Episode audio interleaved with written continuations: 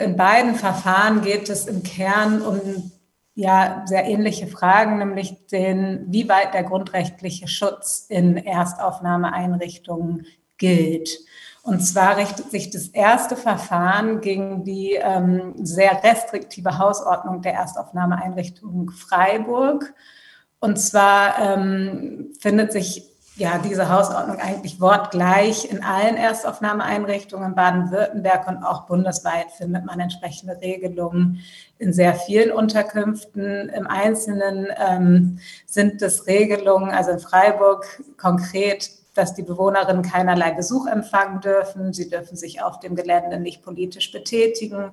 Beim Betreten der Einrichtung und auch auf dem Gelände werden ihre Taschen kontrolliert. Sie dürfen ganz viele Gegenstände nicht in äh, die Unterkunft mit reinnehmen, also Lebensmittel, ähm, Einrichtungsgegenstände, Elektrogeräte etc. Und ähm, das Personal und der private Sicherheitsdienst dürfen äh, gegen den Willen der BewohnerInnen auch nachts ähm, die Zimmer kontrollieren. Und in Freiburg in der Aufnahmeeinrichtung passiert es tatsächlich auch täglich. Also diese Zimmerkontrollen. Es geht dabei meistens darum, nach Ordnung und Hygiene zu schauen, zu gucken, ob verbotene Gegenstände, also insbesondere Alkohol oder bestimmte Nahrungsmittel auf dem Zimmer sind, etc. Und ähm, ja, dagegen ähm, haben sich sechs Bewohner gewehrt und haben ähm, damals mit einem Normenkontrollantrag vom Verwaltungsgerichtshof geklagt, ähm, der jetzt eben in der zweiten Instanz vom Bundesverwaltungsgericht verhandelt wird.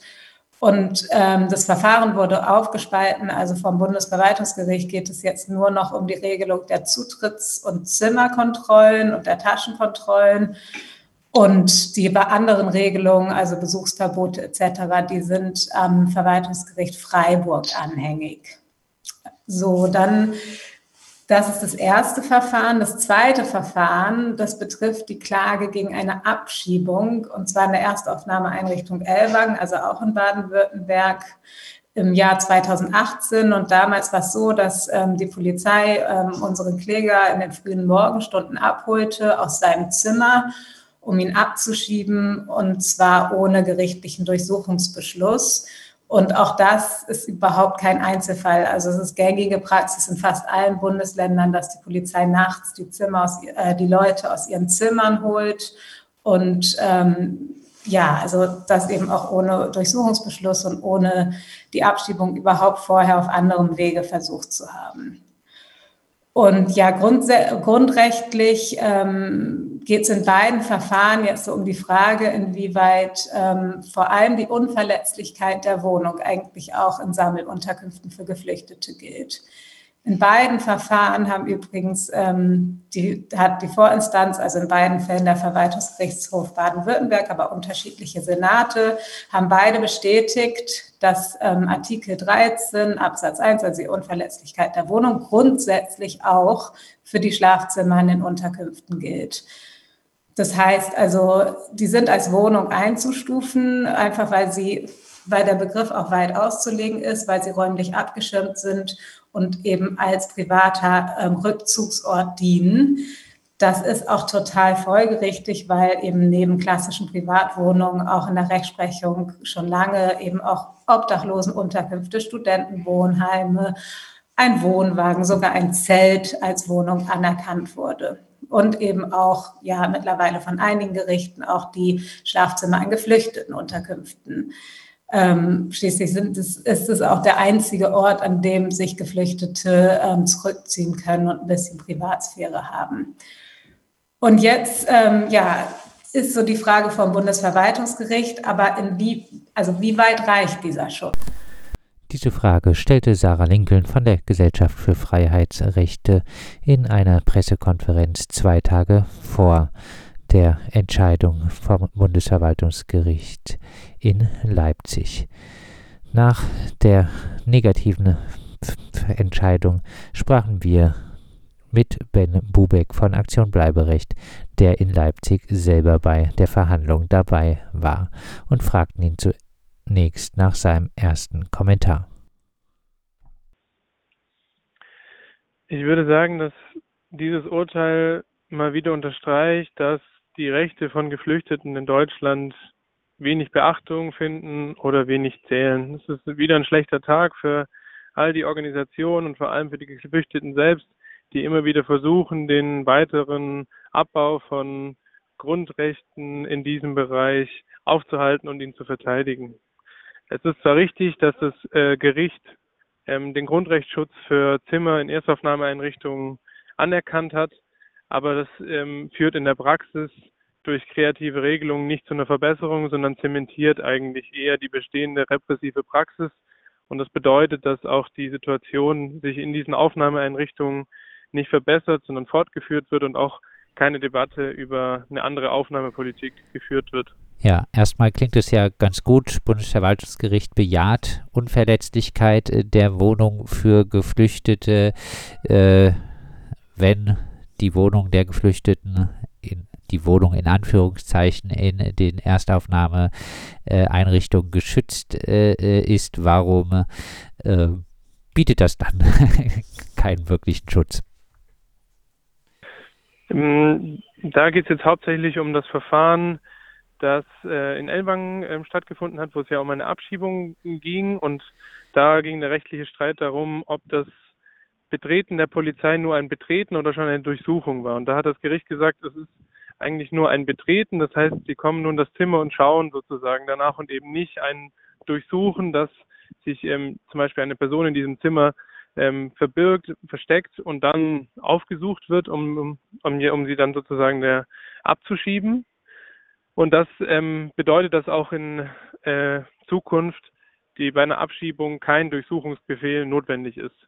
Das heißt, die bisherige Praxis, dass die Polizei nachts Personen aus den Zimmern äh, holen kann, wird damit weitergeführt.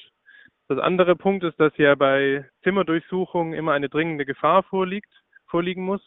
Und ähm, das ist, ähm, da sagt das Gericht, das ist auch schon der Fall, wenn eine Person vollziehbar ausreisepflichtig ist. Also in diesem konkreten Fall äh, stand bei Alassa eine Dublin-Abschiebung bevor und da sagt man jetzt, das reicht aus, diese dringende, also um das als dringende Gefahr zu sehen. Eine dringende, ähm, eine äh, praktisch dann äh, eventuell erschwerte Abschiebung, äh, das äh, wäre äh, also eine dringende Gefahr äh, würde davon ausgehen.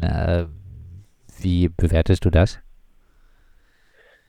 Also schon allein sozusagen dass der Tatbestand in dem Fall war ja nur, dass ähm, Alassa nach Italien ähm, hätte ausreisen sollen, aber es, es gab noch nicht mal einen eine Erklärung von der freiwilligen Ausreise. Ähm, es gab noch nicht mal einen vereitelten Abschiebeversuch, sondern in, in, dem ersten Moment wurde er sozusagen direkt äh, gesucht in seinem Zimmer.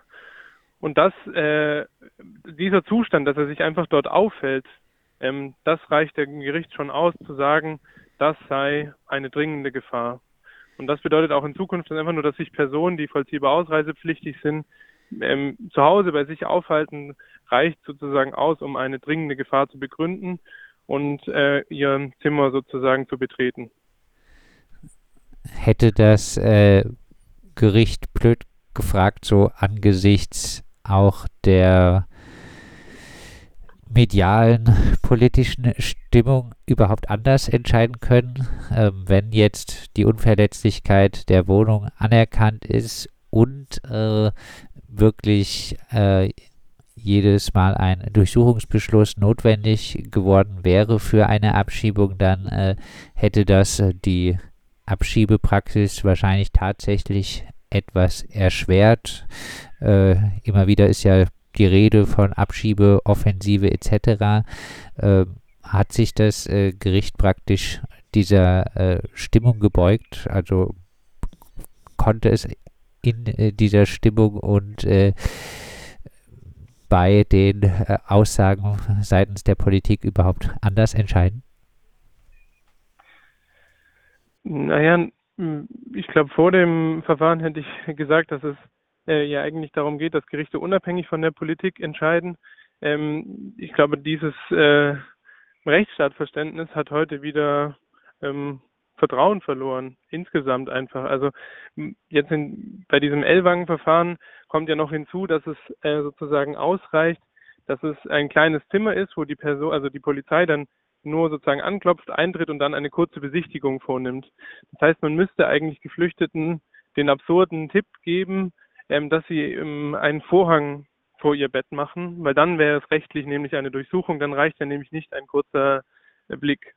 Genauso bei dem anderen Verfahren gegen die Hausordnung, wo das Gericht gesagt hat, ähm, das ist unzulässig. Die Geflüchteten sind nicht klagebefugt, weil sie nicht mehr in der Erstaufnahmeeinrichtung leben.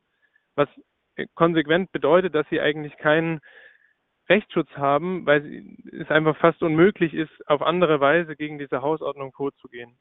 Und man hat heute in der Verhandlung gemerkt, dass das Gericht eigentlich einen mm, Ermessensspielraum hat. Es hätte auch anders entscheiden können. Es gibt auch Rechtsprechungen, es gibt Rechtsliteratur dazu, die eigentlich diese Argumentation auch stützt, dass es Grundrechts, äh, dass der Eingriff in die Grundrechte so gravierend ist, dass ähm, es beispielsweise nicht an der Zulässigkeit scheitert oder dass es eben doch eine Durchsuchung ist.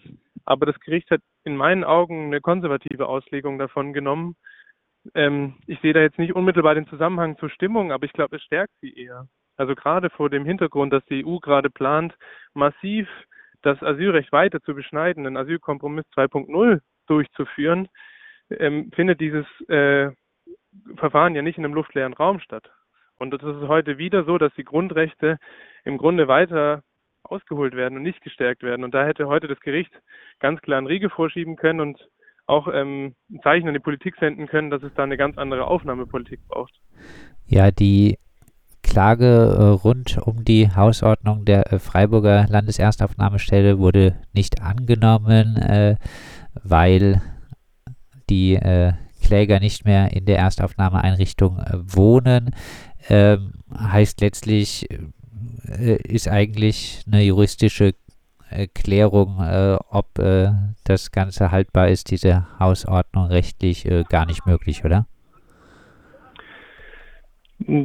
Das Gericht sieht das so, dass ähm, statt diesem Normenkontrollantrag, also dass man generell überprüft, ob diese Hausordnung verfassungsgemäß ist, statt, dass man äh, stattdessen Einzelfallklagen unternimmt. Das heißt, je ein Geflüchteter, ein Bewohner in der Erstaufnahmeeinrichtung müsste dann beispielsweise gegen den einzelnen Security klagen und sagen, dass das eine Grenzüberschreitung ist, dass das ein grundrechtswidriges Verhalten ist. Das sehen Sie sozusagen als Alternative, wie ich sage jetzt mal, ähm, pragmatisch, äh, wie, wie, diese Sammelklage gegen diese Hausordnung. Das du, ist du in meinen Augen natürlich. Genau, du beschäftigst dich ja schon länger mit der Landeserstaufnahmestelle. Ihr habt äh, Kontakt zu Menschen in äh, der Erstaufnahmeeinrichtung. Äh, ist es denn äh, realistisch, dass äh, Leute, die von den Zuständen in der Erstaufnahmestelle betroffen sind, eine solche Klage äh, durchführen? Ich würde sagen, das ist illusionär. Also es war schon, äh, ich würde sagen, ein kleines Wunder, dass sich jetzt sechs Bewohner dazu bereit erklärt haben und den Mut aufgebracht haben, überhaupt gegen diese Hausordnung vorzugehen. Dass man jetzt sozusagen ihnen nahelegt, sie sollen gegen ein Security vorgehen, mit dem äh, dann die Geflüchteten weiter im Camp leben müssen. Das ist eigentlich nicht, nicht zumutbar und auch nicht also unter den Bedingungen, die, die dort herrschen, ist das eigentlich auch nicht ratsam. Also es herrscht eine enorme Machtasymmetrie. Die Geflüchteten wissen teilweise nicht über Rechte Bescheid und die Securities führen eben die Hausordnung aus, ohne dass es wirklich eine Kontrollinstanz gibt. Das heißt, ähm, es ist, also allein auf dieser Ebene ist es schon schwierig, ähm, überhaupt diesen Verfahren, dieses Verfahren anzustrengen. Und dann ist es aber auf der prozessualen Ebene auch nochmal schwierig, weil die Frage ist eigentlich, vor welchem Gericht verhandelt man das denn und auf welche Art und Weise? Die Sache stellt sich ja so dar, dass die Erstaufnahmeeinrichtung eine öffentliche Einrichtung ist, die Hausordnung aber von privaten Sicherheitsdiensten exekutiert werden. Und wenn jetzt ein Geflüchteter beispielsweise sich gegen die Zimmerkontrolle wehrt, dann klagt er gegen den Security, der sagt, er hat sich ja nur an die Hausordnung gehalten. Das heißt, äh, das ist ein unklarer Tatbestand und ist nicht so einfach wie jetzt eine Polizeikontrolle, wo man einen eindeutigen Verwaltungsakt hat. Also es sind so viele Barrieren und Steine im, im, im Weg, dass hier Geflüchtete zu ihrem Recht kommen, dass, ähm, ich glaube, das ist das Ernüchternde heute. Zweieinhalb Jahre Klage gegen diese Normkontrollklage und das Bundesverwaltungsgericht sagt, naja, können wir nicht entscheiden, weil die Kläger nicht mehr in der Unterkunft leben. Das ist im Grunde das Ergebnis und das ist schon äh, ein Schlag ins Gesicht äh, der Leute, die sich damit beschäftigt haben und vor allem der Geflüchteten, die dagegen geklagt haben. Dann äh, abschließend, wie wollt ihr nach diesem Schlag ins Gesicht weitermachen? Also ich, ich glaube, wir haben diese Klage mit initiiert, ähm, nicht weil es um, uns um eine bessere Hausordnung ging oder um einfach nur festzustellen, dass dieser Grundrechtsschutz gilt, sondern wir wollten von Anfang an eine ganz andere Aufnahmepolitik und ein Ende dieses unsäglichen Lagersystems. Das erfüllt ja politische Funktionen, das betonen wir ja immer wieder. Es geht nicht um eine Verwaltung, um eine gerechte Unterbringung oder eine Versorgung, sondern es geht um Abschreckung, vereinfachte Abschiebungen, unfaire Verfahren. All diese politischen Ziele, die mit dieser Unterbringungsform ähm, verbunden sind. Und wir wollten über diesen Klageweg eigentlich eine politische Diskussion darüber ähm, lostreten. Und ich würde sagen, wir müssen jetzt erstmal abwarten, was in der Begründung des Gerichts steht. Heute kam ja nur die Urteilsverkündung, jetzt kommt die ähm, Begründung in den nächsten Wochen.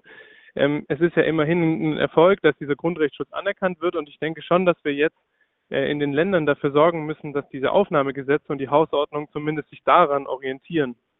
Und es liegt auch an uns, diesen politischen Druck sozusagen aufzubauen ähm, und gegen diese Stimmungsmache vorzugehen.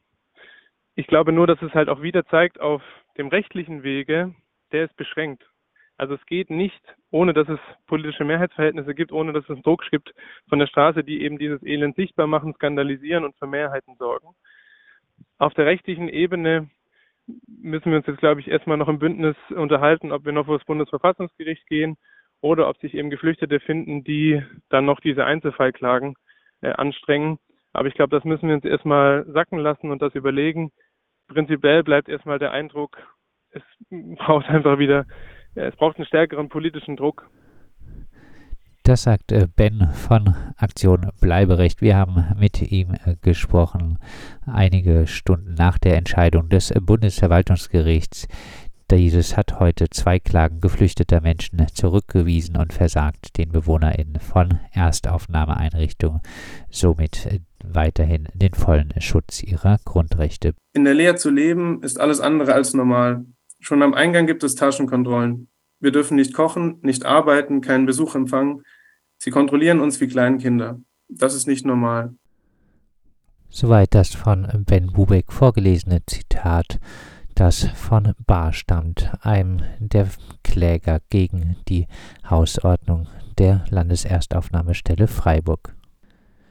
Die Zimmerkontrollen in der Landeserstaufnahmestelle in Freiburg waren nach dem Urteil des baden-württembergischen Verwaltungsgerichtshofs im Jahr 2022 kurzzeitig ausgesetzt. Jetzt, so Ben von Aktion Bleiberecht, ist die Situation aber wieder anders also meine Information ist ja immer so ein bisschen schwierig, da zuverlässige Informationen zu bekommen, weil wir da auch eben keinen Zutritt haben und deswegen nur Informationen von Geflüchteten haben, ist, dass sie kurzzeitig tatsächlich ausgesetzt wurden, aber mittlerweile wieder stattfinden. Also dass alle drei Tage diese Zimmerkontrollen auch stattfinden und dass äh, die Praxis sich eigentlich auch nicht wirklich geändert hat. Also das es wird ja dann immer diskutiert, wie freiwillig ist das und die Geflüchteten könnten das ja auch ablehnen, aber dass eigentlich ähm, angeklopft wird und selbst wenn dann noch, also geht sofort die Tür auf, man ähm, die Securities und wenn dann noch vom Betreiber jemand dabei ist, geht man auch sofort rein.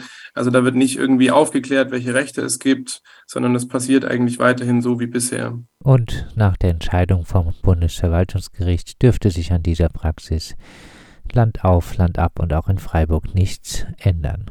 Die Gefahr, die wir hier sehen, ist, dass hier so eine Art Grundrechtsschutz zweiter Klasse für Geflüchtete ähm, droht. Die Befürchtung von Sarah Lincoln von der Gesellschaft für Freiheitsrechte scheint sich mit der Entscheidung in Leipzig mal wieder bewahrheitet zu haben. Die Gesellschaft für Freiheitsrechte hat aber bereits anklingen lassen, dass sie noch nach Karlsruhe zum Bundesverfassungsgericht gehen will.